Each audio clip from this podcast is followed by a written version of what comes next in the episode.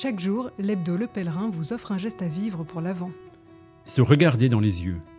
Tentez l'expérience un jour avec un membre de votre famille, un ami.